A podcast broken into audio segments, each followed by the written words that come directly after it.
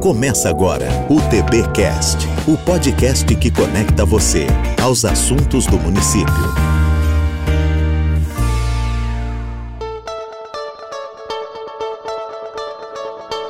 Alô, amigo tubaronense, muito bom dia, muito boa tarde ou muito boa noite, não importa a hora que você esteja ouvindo o nosso TBcast, o podcast da Prefeitura de Tubarão, produzido pelo nosso Departamento de Comunicação. Com episódio inédito toda segunda-feira, o TBcast é mais um canal de comunicação da Prefeitura para com os tubaronenses e pode ser acessado no portal do município e nas plataformas compatíveis. Eu sou Ramires Linhares e junto com o jornalista Max Alexandre, neste episódio vamos conversar com o diretor-presidente da Fundação Municipal de Saúde de Tubarão, Dr. Dyson Trevisol, que também é presidente do Conselho de Secretarias Municipais de Saúde de Santa Catarina.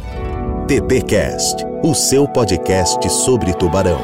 É isso aí, Ramires. E em nossa conversa com o Dyson, vamos falar sobre aquele que é o tema do momento: a saúde. Mas antes de entrar especificamente nesse tema, queria que o secretário falasse um pouquinho da sua trajetória de vida e como chegou ao posto que hoje ocupa. Dyson, seja bem-vindo. Obrigado, Max, obrigado, Ramires. É um prazer falar com vocês e com todos os tubaronenses. Eu sou natural de Itá, Santa Catarina, no oeste de Santa Catarina. Vim para Tubarão em 1995 para estudar e para fazer o curso que eu queria fazer, que era de farmácia e bioquímica. Me formei, criei minha família aqui, estou trabalhando na área da saúde, virei professor da universidade e hoje eu sou o diretor-presidente da Fundação Municipal de Saúde aqui do município. É muito importante e gratificante poder colaborar com uh, os tubaronenses nesse momento tão difícil da pandemia e que nós vivemos no mundo inteiro. Das para um bioquímico, pesquisador da área da saúde, professor de pós-graduação, como está sendo a experiência de comandar a política de saúde da cidade de Tubarão? O que é mais fácil? O que é mais difícil nessa missão? Em primeiro lugar, como profissional da saúde, nesse momento de pandemia, é muito difícil a gente lidar com todas as situações relacionadas aos detalhes, às decisões e aos problemas que nós temos relacionados à pandemia. Independente disso, numa Secretaria de Saúde é muito difícil o dia a dia por todos os detalhes que tem que se cuidar com relação a atendimento de pacientes, com relação a exames, com relação a consultas. Nesse momento, depois de um ano e quatro meses lidando com a pandemia, a grande dificuldade que a gente está tendo é de acertar nas decisões que a gente tem e, graças a Deus, aqui no município de Tubarão, a gente tem acertado na maioria das vezes. Obviamente, quando a gente toma uma atitude que não é adequada ou a mais ideal para aquele momento, nós costumamos voltar atrás mas a princípio nós temos feito o melhor possível para que a gente possa, em breve, né, vencer essa questão da pandemia. Mas, como bioquímico, eu digo que o grande desafio que a gente tem, e principalmente trabalhando como professor e pesquisador, é trabalhar com a parte relacionada a toda a questão política, toda a questão administrativa. E eu, graças a Deus, tenho aqui na Fundação Municipal de Saúde uma equipe de técnicos que entendem muito do SUS, e isso facilita muito o nosso trabalho também. E Daiso, a gente obviamente vai falar bastante ainda no programa de hoje sobre a pandemia, mas antes a gente queria abordar uma outra situação, porque através dos tempos, em qualquer pesquisa de opinião junto à população, a saúde sempre aparece como um tema bem recorrente, né, bastante citado. Como é hoje a divisão de responsabilidades com relação à saúde? Isso levando-se em consideração os governos federal, estadual e municipal. Quem investe mais, quem trabalha mais, enfim, como é que essa divisão funciona na prática? O grande dilema do SUS, e principalmente do financiamento do SUS nesses últimos 10 anos, é o repasse de recursos do governo federal para os municípios e para os estados. O recurso acaba ficando bastante escasso os municípios estão tendo que arcar com muitos dos custos relacionados à saúde, investir cada vez mais. Nós temos uma obrigação de investir 15% pelo menos do recurso dos municípios em saúde, mas aqui em Tubarão nós temos investido nos últimos anos em torno de 17, 18% do recurso próprio. E nesse último ano, que foi o ano de pandemia, nós acabamos batendo a marca de 22% de investimento na área da saúde. O governo federal tem auxiliado. Nesse momento de pandemia, no ano passado, nós recebemos vários recursos extras para podermos atuar, né, porque são serviços que foram ampliados. Mas nesse ano nós estamos com bastante dificuldade com relação a isso, o município tem investido bastante e é difícil você ter uma saúde de excelência se você não tem recursos disponíveis suficientes para atender a população. Todos nós sabemos que o SUS ele é universal, ele atende a todas as pessoas sem nenhuma distinção e os problemas de saúde eles são infindáveis e o recurso é finito. Né? Então, o Brasil teria que investir um pouco mais nessa questão relacionada à saúde, tanto o governo federal, quanto o Estado, quanto municípios tem que investir um pouco mais para que a gente possa vencer, para não ter filas, para não ter pessoas esperando, sofrendo com atendimentos da saúde. E o que a gente tem feito aqui no município de Tubarão, principalmente antes da pandemia, a gente fez muito movimento para tentar tirar as pessoas da fila, mas a pandemia veio com uma avalanche muito complicada, muito complexa, né? muitos detalhes para a gente resolver e acabou aumentando também a fila. Nosso desafio, principalmente com relação ao recurso que nós temos hoje e com o que nós temos no futuro, é brigar com o governo federal e com o governo estadual para que se invista um pouco mais para que a gente possa, depois da pandemia, vencer todos aqueles problemas que nós criamos nesse um ano e quatro meses de pessoas aguardando uma cirurgia, aguardando uma consulta ou aguardando também um procedimento. E a gente tem tentado fazer essa discussão entre estados e municípios e também levar isso para o governo federal para que a gente possa vencer. Porque além da pandemia que nós estamos sofrendo agora e que daqui a pouco vai passar, nós temos o problema financeiro e o problema do agravamento relacionado à pandemia na área da saúde. E esse é um dos grandes desafios para o futuro. Secretário, já que o senhor tocou no assunto SUS, qual é a sua avaliação sobre o nosso Sistema Único de Saúde? É fato que o Brasil tem um dos melhores do mundo ou ainda falta muito para a gente chegar nesse patamar? Bom, Ramires, o, o SUS ele é o melhor programa do mundo que eu conheço no papel. Na prática, ele tem a dificuldade do financiamento. O grande problema do SUS é o financiamento. Como ele é um sistema único, e esse sistema único, na verdade, nós deveríamos inclusive ampliar para um sistema que envolve o público e o privado, porque aqui no Brasil nós temos uma mescla dessa situação, o SUS atende muito a população. E aquelas pessoas que dizem que não utilizam o SUS é porque elas não sabem exatamente tudo que o SUS oferece para a população.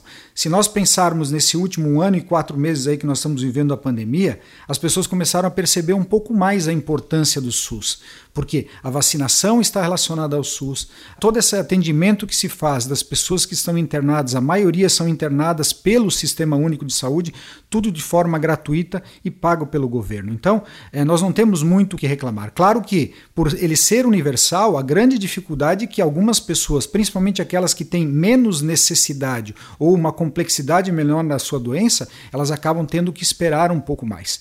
Agora, mostrar que o SUS funciona é simples, é só pensar que quando nós nascemos, o teste do pezinho que é feito na gente já é SUS. E quando a gente morre, a declaração de óbito também é SUS. Então, todos nós vamos usar, independente de qualquer situação. Mesmo aquelas pessoas que têm eh, ou que pagam uma saúde privada ou pagam um, um plano de saúde, eles também vão utilizar, porque todo o sistema de vigilância vigilância sanitária, vigilância em saúde, vigilância epidemiológica é realizado pelo Sistema Único de Saúde. Eu sou um entusiasta, né, Ramírez? Eu sou entusiasta porque eu trabalho hoje com o SUS. Já fui muito crítico em algum momento do SUS por essa morosidade que existe em algumas situações, mas quando você entra no sistema e começa a entender como é que ele funciona, você vê que a gente atende muita coisa, apesar de algumas coisas ficarem para trás. O que a gente faz na ponta, e eu falo isso como secretário já há quatro anos e meio praticamente fazendo essa função, é o quanto é difícil de nós solucionarmos todos os problemas.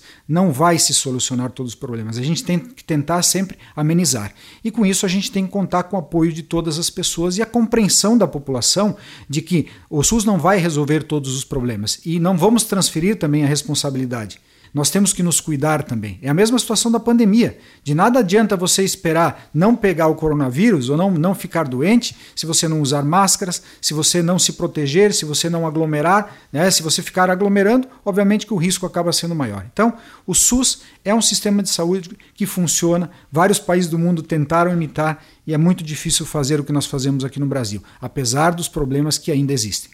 E depois de rodearmos, depois de citarmos, depois de pincelarmos, como diz o outro, claro que agora temos que falar da pandemia propriamente dita. Problema mundial ainda sem solução. Aqui em Tubarão, Dyson, quais foram os principais acertos na política de combate ao vírus? Houve alguma falha, alguma ação que o governo hoje não repetiria? Enfim, como é que você vê todo esse essa movimentação da saúde, esse enfrentamento da Fundação de Saúde de Tubarão diante desse desafio? Bom, eh, Max, desde o início de 2020, quando nós descobrimos que haveria uma pandemia mundial, né, não tinha chegado ainda aqui no Brasil, nós começamos a fazer o treinamento de toda a nossa equipe, principalmente preparando a estrutura para atender a população em cima dos dados que nós tínhamos da pandemia. Achávamos que a pandemia demoraria dois, três meses para chegar aqui no nosso município, quando chegasse o primeiro caso no Brasil, e para nossa surpresa, Tubarão foi uma das cinco cidades do Brasil com o primeiro caso relacionado à Covid. E aí nós tivemos que acelerar todo o processo. Naquele momento, nós montamos um centro de operações emergenciais em saúde aqui no município, é, uma estrutura de atendimento é, em que o nosso centro de triagem fica aberto todos os dias, sete dias na semana, inclusive nos finais de semana. E isso é importante porque deu uma sustentação para que nós pudéssemos atender melhor nossa população. Ao mesmo tempo, os hospitais se adequaram para receber, aumentando leitos de UTI. Aqui na nossa região foi muito importante que alguns municípios, nós tínhamos na região de Laguna aqui, somente Tubarão com leitos de UTI. E hoje nós temos já em Bituba e temos Laguna também com leitos de UTI Covid. É a nossa perspectiva que também tenha daqui a pouco é, em Braço do Norte para que a gente possa atender melhor as pessoas. Mas aqui em Tubarão, além disso, nós começamos a fazer a testagem da população muito cedo, testando muitos dos nossos cidadãos.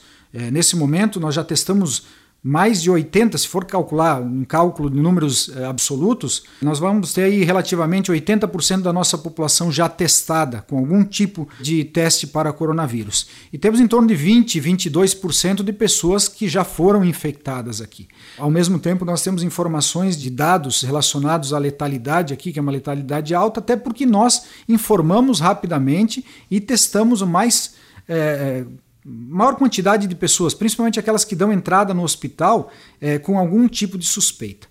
Acertos foram feitos e eu acredito que a maioria delas. O aumento da testagem, a preparação da equipe, a organização do serviço, isso tudo é acerto do nosso trabalho. Eu citaria a principal a ação é a organização. Isso é o que eu chamo de é, o maior acerto que nós fizemos aqui em Tubarão, em vários pontos. E o que a gente poderia talvez voltar atrás em alguns momentos de algo que a gente fez é aquilo que não teve um efeito tão é, significativo na redução da transmissibilidade, na redução da mortalidade, que nós pudéssemos voltar. Mas são pequenos detalhes dentro de um contexto muito grande que a gente sempre avalia para a questão científica. Né? Eu, por ser um pesquisador, por trabalhar com ciência, eu me preocupo muito com essa questão científica. Então, tem acertos que a gente faz no momento que daqui a pouco eles não são tão importantes e a gente acaba voltando atrás. Mas eu não acredito que a gente tenha feito muito erro, não, muito equívoco. O que a gente tem feito basicamente são os acertos e ajustes nesses acertos para a gente melhorar sempre a, a atenção a toda essa nossa população que é, está sofrendo bastante. Né? Um ano e quatro meses de pandemia é muito difícil a gente passar, está todo mundo querendo se livrar do álcool gel, se livrar da máscara, se livrar também da impossibilidade de chamar uma pessoa na sua casa, de fazer uma aglomeração, está todo mundo querendo se livrar dessa forma, mas nós temos que ter um pouquinho mais de paciência. Por falar em paciência e a tal terceira onda, está chegando mesmo? Como é que a população deve se preparar para essa onda que a gente espera que seja a última? Ou, aliás, a gente espera até que nem venha? Bom, Ramires, essa é aquela pergunta de um milhão de dólares, né? Assim, vai vir a terceira onda? Quando vai acabar a pandemia? Seria a segunda pergunta, né? Que seria a pergunta mais difícil da gente responder. É, nós já temos falado, e eu tenho feito muito alerta à população nesses últimos 20 ou 30 dias sobre essa vinda da terceira onda. É uma certeza que a gente tem. Vai haver uma terceira onda, sim. Quão grande ela será, ou quão significativa, ou quão danosa ela será, a gente ainda não tem como medir. Mas eh, já começaram a aumentar os números aqui no município de Tubarão, em Santa Catarina em geral também já aumentou. Tem alguns estados no Brasil que já tem essa terceira onda iniciada, então ela vai chegar é, independente de qualquer situação, porque as ondas que a gente tem falado, elas acontecem da seguinte forma: toda vez que as pessoas relaxam porque os dados estão baixos, os números estão baixos, tanto de internação como de transmissibilidade, as pessoas vão relaxando e começam a transmitir novamente e há um, aumento é, no número de casos. Quando há um aumento no número de casos, internações e óbitos, as pessoas se cuidam um pouco mais e aí a onda tem a tendência de baixar. Além disso, aqui no sul, nós temos a sazonalidade relacionada à temperatura. Né? É, nesse momento de inverno, aumentam as doenças respiratórias e esse é um fator que nos preocupa. Isso não é um fator que interfere tanto na transmissibilidade da doença, apesar de que nós ficamos mais em ambientes fechados. Mas vai ocupar mais hospital, vai ocupar mais leitos de UTI e isso vai ser um agravo muito grande. Então, nós torcemos que, apesar de termos vacinado um quantitativo que eu diria que é razoável de pessoas, que a gente não tem um impacto tão negativo da terceira onda. Mas vamos ter que aguardar e o que eu peço a toda a população nesse momento, tem que continuar se cuidando, principalmente nessas duas próximas semanas. Nós temos alguns feriados, nós temos algumas comemorações que acontecem e que elas são normalmente o que a gente chama de cluster, que é o momento de maior contágio e é isso que nós temos que nos preocupar. Então, se cuide a cada dia hoje, amanhã, semana que vem, duas ou três semanas para que a gente possa evitar os maiores agravos dessa terceira onda que está por vir. E aquela pergunta, aquela polêmica gostosa, para ser bastante brando dentro do tema. Tratamento precoce, Dais, contra a nossa Covid-19. Como é que você encara esse assunto? Quando é, e já foi muito, questionado sobre o tema? Bom, Max, eu achei que não viria essa pergunta, né? Uma pergunta que, na verdade, nós já temos respondido essa, esse questionamento há muito tempo, né? Nós teríamos que falar de duas formas. Eu aqui poderia até separar a minha cabeça, meu cérebro aqui em dois momentos, né? A questão de ser o presidente da Fundação Municipal de Saúde e de ser um pesquisador. Como pesquisador e como pessoa, eu diria que é o seguinte: lá no começo de março, abril do ano passado, quando iniciou a pandemia, qualquer tratamento que fosse viável e possível de ser é, utilizado ou que gerasse uma, pelo menos uma dúvida de que iria funcionar, qualquer um utilizaria. Só que com o tempo a gente vai percebendo, principalmente relacionado às pesquisas, aqueles que funcionam e aqueles que não funcionam. Tem medicamentos que são utilizados até hoje, ou lá no tratamento básico, ou no tratamento que é feito no hospital, ou no tratamento que é feito na UTI. Aqueles que funcionam vão se perenizando e vão continuando a ser usados, e aqueles que não têm um efeito cientificamente comprovado são deixados de lado. É simples assim, para não falar especificamente de medicamento. Eu acho que não, não há necessidade. E outro lado é o, é o, fator relacionado ao secretário de saúde do município de Tubarão. Eu sempre disse assim: se o médico prescrever e se o paciente quiser utilizar qualquer tipo de medicamento, ou seja, água do rio Tubarão, se quiser também, pode utilizar. Não tem problema. É uma decisão do profissional que está prescrevendo e do paciente. Então, ficar à vontade é uma, uma decisão de cada um. Isso é, nós temos o livre-arbítrio para essa situação. Mas o que a gente tem nesse momento, depois de um ano e quatro meses, que alguns medicamentos não trazem efeito benéfico para a Covid. Eles seriam igual a você tomar um placebo. Então, é, não se faz o uso desses medicamentos, até pelo risco que eles podem trazer para a população. O que a gente tem que acostumar quando se fala em tratamento precoce é mudar um pouco na nossa cabeça e começar a falar de atendimento precoce. É um pouco diferente. É a seguinte situação: eu comecei com pequenos sintomas ou com poucos sintomas, e lá no começo a gente achava que o melhor era ficar em casa.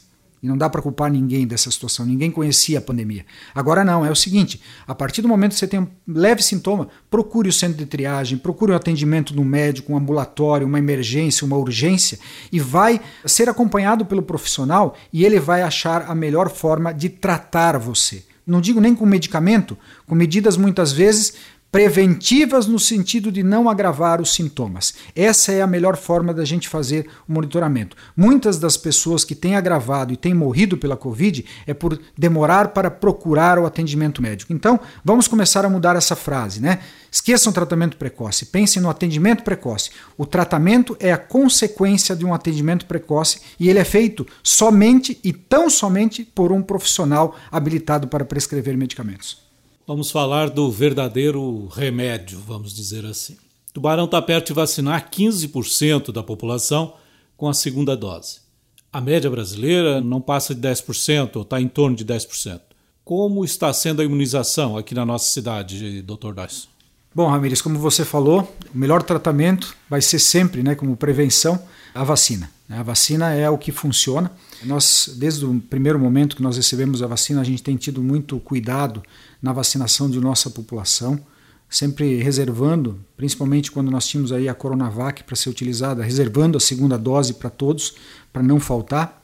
E em virtude disso e da nossa organização, nós fomos considerados o, o, município que mais imunizou até o momento segunda dose em percentual relacionado à população. Isso nos dá muito orgulho e mostra a nossa organização com relação a isso. A vacina é a única coisa que vai fazer com que nós saiamos dessa pandemia. Só que para acontecer isso, pelos estudos e pela ciência, nós precisamos de pelo menos 60 a 70% da população imunizada com a segunda dose. Isso vai acontecer mas ainda estamos muito longe disso. Tubarão hoje tem um pouco mais de 33% de pessoas vacinadas com primeira dose e aproximadamente 15% de pessoas vacinadas com a segunda dose. A previsão é que a gente evolua nas próximas semanas e nos próximos meses e que até o mês de setembro, no máximo outubro, a gente tenha 60%, 70% da população já vacinada com a primeira dose. O que, que isso significa? Que a segunda dose, depois de três meses, vai ser lá por janeiro, fevereiro do ano que vem. A partir daquele momento, nós vamos poder ter a, a certeza, ou pelo menos uma perspectiva de começar a reduzir as, as ações que nós fazemos relacionadas à prevenção do Covid e, ao mesmo tempo, pensar que a pandemia pode chegar ao seu fim. Só que o ideal nessa situação, e é isso que nos preocupa muito, Ramires e Max, é que a vacinação teria que ser igualitária, não só aqui no município de Tubarão, como Santa Catarina, Brasil, também como todos os países do mundo porque é uma pandemia mundial. Então nós teríamos que ter aí 60% pelo menos da população mundial vacinada para a gente passar por essa pandemia. E é isso que a gente precisa trabalhar, é trabalhar em cima disso. Enquanto isso, nós aqui no município, recebendo doses de vacina, a gente programa, estamos avançando bem, estamos já na casa dos 50 anos aqui na nossa cidade. Né? Nós vamos aí nessas próximas semanas ampliar essa vacinação e eu espero que o mais breve possível a gente consiga chegar aos 60%, 70% da população vacinada.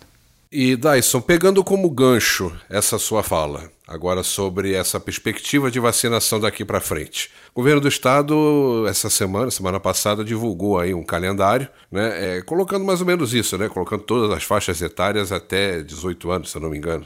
Inclusive a minha, se tudo correr bem, segundo lá o, o cronograma, de 16 a 30 de julho, estarei lá com meu bracinho totalmente desnudo e disponível para receber a digníssima agulhada.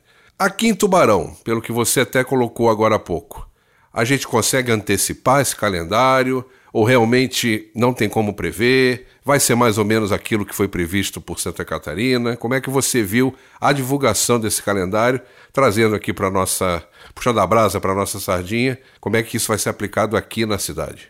Bom, Max, com relação ao calendário, é, há duas semanas o, o, superintendente da Vigilância em Saúde do Estado entrou em contato comigo aí como presidente do Conselho de Secretarias para saber da minha opinião do lançamento desse calendário. Esse calendário ele foi lançado mais para acalmar um pouco as pessoas que cobram muito de nós uma previsão. Quando eu serei vacinado? É uma das perguntas que a gente mais recebe. É, os secretários de saúde, o secretário de Estado, todos nós recebemos diariamente. Eu só fiz um comentário com eles assim que isso é obviamente que é uma decisão do Estado de colocar esse calendário. Nós não temos essa certeza. Nós temos uma previsão baseada nos números de vacina que a gente recebeu nesses últimos dois meses, e essa é uma previsão que é feita pelo Estado. Essa previsão eu só pedi para que eles fizessem da seguinte forma: que fizessem de uma forma muito cautelosa. Principalmente para não chegar o momento, como você falou, você vai entre o dia 16 e 30 de julho. Para não chegar no dia 30 de julho, eu ter que te dizer aqui na ponta que não chegou a vacina para você.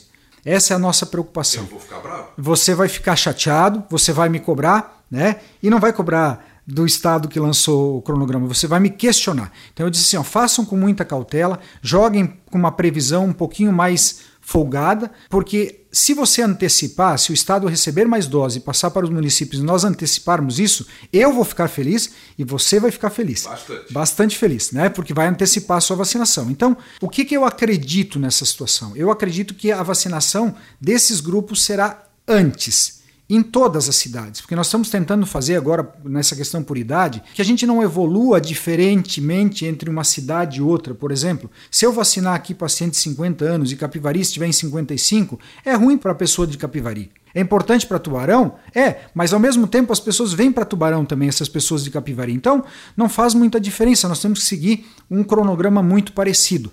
Tanto que aqui na região, é, eu converso muito com o Acélio Casagrande, que é o secretário de saúde de Criciúma, e a gente combina mais ou menos as datas para a gente começar. Então, para não fugir muito do padrão, até porque nós aqui na, na, região balizamos os demais municípios no sentido de que eles acabam tendo um encaminhamento muito próximo do que nós fazemos aqui. Esse cronograma de vacinação é interessante para acalmar um pouco as pessoas, só que ele não pode ser é, utilizado daqui a pouco para a cobrança, porque isso vai ficar muito ruim para nós. Tubarão vai seguir o cronograma? Vai seguir dependendo das vacinas que venham do Estado. Se elas vierem antes, nós vacinaremos antes. Se demorarem para vir, nós vamos ter que fugir do, do cronograma e vacinar depois. Dyson, e sobre os tipos, marca, sabor, fragrância de vacina, quais as que nós estamos aplicando? Existe alguma que é melhor, que é pior? Bom, Ramires, é, como eu falei anteriormente, vacina, o importante é a gente fazer. Ela é uma ação coletiva, ela não é uma ação individual para a saúde pública. A nossa preocupação nesse momento é assim: tem vacina? Faz. Qual vacina eu vou fazer? Isso também tem nos incomodado bastante. Isso eu posso confessar aqui que tem incomodado bastante. E, inclusive, alguns momentos tem até me irritado algumas perguntas com relação a isso, no sentido de que a pessoa diz: ah, eu quero fazer tal vacina. É injusto isso. Porque qualquer vacina que tiver, nós devemos fazer. Todas elas são seguras, todas elas têm a sua eficácia. Com relação a mais eficácia de uma, menos eficácia de outra, nós só vamos ter a certeza no futuro. São poucos os estudos que foram feitos até agora. Normalmente, para essa aprovação, é um estudo numa população específica que mostra que ela é efetiva e que funciona. Coronavac nós temos aqui, nós temos a AstraZeneca, nós temos a Pfizer. Daqui a pouco nós vamos ter a Janssen também. Essa vai nos dar mais dor de cabeça também, porque tem a possibilidade, e ela é uma dose só, por enquanto. Mas as pessoas não, não têm informação de que essa também vai ter que ser feita uma outra dose o ano que vem, com certeza. Então, uma, uma preocupação que a gente tem é assim: se tem vacina, vai e faça, não interessa qual é. Se é Pfizer, se é AstraZeneca, algumas pessoas estão dizendo ah, a AstraZeneca traz muitos efeitos adversos. As pessoas têm tido dores de cabeça, dores no corpo, febre. A Pfizer é igual, na mesma proporção. É porque nós temos menos pessoas vacinadas hoje com a Pfizer, então isso não aparece muito. A que menos dá efeito adverso é a Coronavac ainda de todas elas. Nesse momento a gente até nem tem quantitativo de Coronavac aqui no município para fazer. É só para a segunda dose, que é aqueles que fizeram há algum tempo. Então, não escolha a vacina.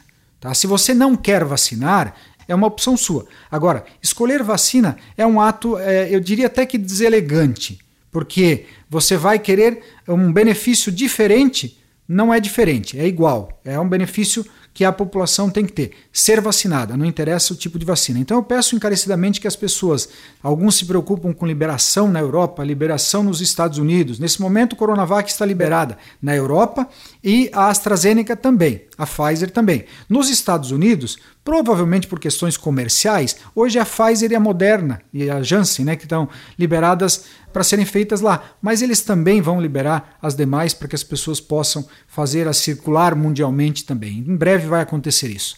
Sobre a condução da crise pelo presidente da República, Dyson, o senhor Jair Bolsonaro, especialmente a sua mais recente e brilhante declaração sobre o, a liberação do uso da máscara para aquelas pessoas que ou já tiveram a Covid ou já tomaram a segunda dose. O que, que você pode dizer a respeito dessa fala? Bom, Max, é, quando você tem um poder de decisão na mão, que é o caso que acontece também aqui no município, como eu falei lá no início, nós vamos cometer alguns equívocos e vamos fazer alguns acertos. Né? Eu acho que tudo que se refere a essa questão da pandemia, tudo que se refere a ações que devam ser realizadas, nós temos que nos basear nos fatos e na ciência, sempre. Né? Esse é o pensamento. Eu acredito que o Ministério da Saúde, nesse período aí de um ano e quatro meses, ele teve vários acertos, mais acertos do que erros. O que nós temos que tomar muito cuidado é com a polarização que tem acontecido em algumas situações. Eu sou a favor disso, eu sou a favor daquilo, isso tem incomodado bastante. Mas, ao mesmo tempo, quando você é uma pessoa que trabalha no setor público, principalmente influenciando as pessoas, nós temos que tomar alguns cuidados naquilo que a gente fala. Então, por exemplo, quando você coloca essa afirmação que você falou de não utilizar máscaras mais, é muito cedo de nós falarmos isso. Para mim, na minha opinião, e aí como pesquisador, mesmo os Estados Unidos que começaram a fazer dessa forma, para mim também é cedo. Porque, como eu falei anteriormente, nós precisamos ter 60% a 70% da população vacinada com a segunda dose para começar a aliviar um pouco na nossa preocupação, nos nossos cuidados. Então, vamos pensar o seguinte: nós estamos aí no Brasil com aproximadamente 25% de pessoas vacinadas com a primeira dose e 10, 11% com a segunda dose. Mas as pessoas que já foram contaminadas não vai passar de 25% de pessoas que seriam imunizadas ou consideradas imunizadas. É muito pouco ainda para a gente relaxar. E nós temos um país continental e que as ações, principalmente vindo do governo federal, elas têm que ser em momentos diferentes para locais diferentes. É como nós fizemos agora, há mais ou menos uns 15 dias que eu fui a Brasília, dizer que agora seria um momento importante para mandar um pouco mais de doses para o sul em virtude da sazonalidade e do frio. Assim como aconteceu para o Amazonas em algum momento, assim como aconteceu para o Maranhão, assim como aconteceu para São Paulo. Então essas decisões elas são difíceis. Só que nós temos que pensar que todas as decisões e todas as falas elas têm que ser embasadas no critério técnico, no critério de saúde, na preocupação com o cidadão. Então às vezes uma fala mal colocada ou no momento inoportuno faz com que as pessoas acabam seguindo e acreditando que já acabou a pandemia ou que nós podemos já começar a relaxar. E não é esse ainda o nosso cenário. Então, só o cuidado e o discernimento que a população, e nós todos podemos fazer esse discernimento. Não precisa polarizar, chamar um de, de que está errado, de que está fazendo a coisa é, pensando na, na, morte da população. Não vamos polarizar isso. O pensamento é seguir as orientações técnicas que nós temos. E essas orientações técnicas é só pegar, junta todas as informações que saem em meios de comunicação, em profissionais falando, secretários de saúde falando. Se você juntar, a maioria das informações são iguais, as orientações são iguais. Use essas. Use essas informações, é o mais importante. No mais, a gente segue fazendo o que é correto e tentando seguir o que a ciência preconiza para que a gente possa acertar cada vez mais. A sua condução da política de saúde aqui na nossa cidade tem sido bastante elogiada. O prefeito Juarez é, costuma elogiar o seu trabalho, da sua equipe. E isso também foi reconhecido por outros secretários de saúde, tanto que o senhor hoje é presidente do COSENS, que é o conselho dessas secretarias de saúde de Santa Catarina. Como é que está sendo essa experiência? Bom, Ramírez, é muito gratificante ter sido escolhido como presidente do conselho e representar hoje 295 municípios aqui de Santa Catarina e tentar fazer algo positivo para todos os cidadãos de Santa Catarina. Óbvio que eu não vou esquecer nunca aqui dos cidadãos de Tubarão, meu foco é aqui. É, eu cedo um pouco do meu tempo para realizar algumas atividades nesse momento em Florianópolis, mas é muito gratificante, né? Isso mostra que nós estamos no caminho certo. Eu tenho dito em todas as reuniões, em todos os momentos que eu participo com os colegas, que isso é muito relacionado à forma de condução aqui do nosso município pelo nosso prefeito Juarez Ponticelli e pelo nosso vice-prefeito Caio Tokarski. Porque, querendo ou não, a liberdade que eles nos dão para trabalhar e para fazer as nossas ações e fazer com que Tubarão apareça no cenário, principalmente na área da saúde. Há dois anos eu conversava com as pessoas em outros municípios, aí, principalmente nesse conselho de secretarias, Tubarão nem aparecia no cenário de saúde do estado.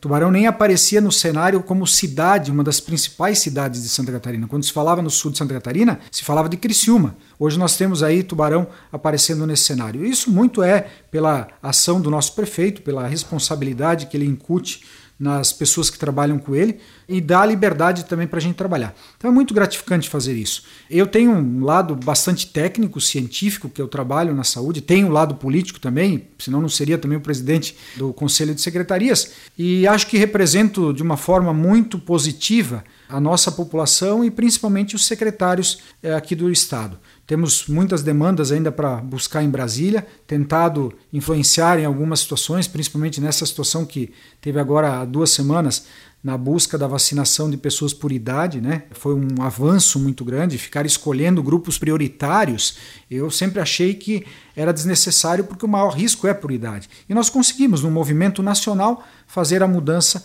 para esse cenário. Então, é importante essa questão política dentro do Conselho para que a gente possa buscar benefícios e também para poder participar das decisões. Isso nos deixa muito contente.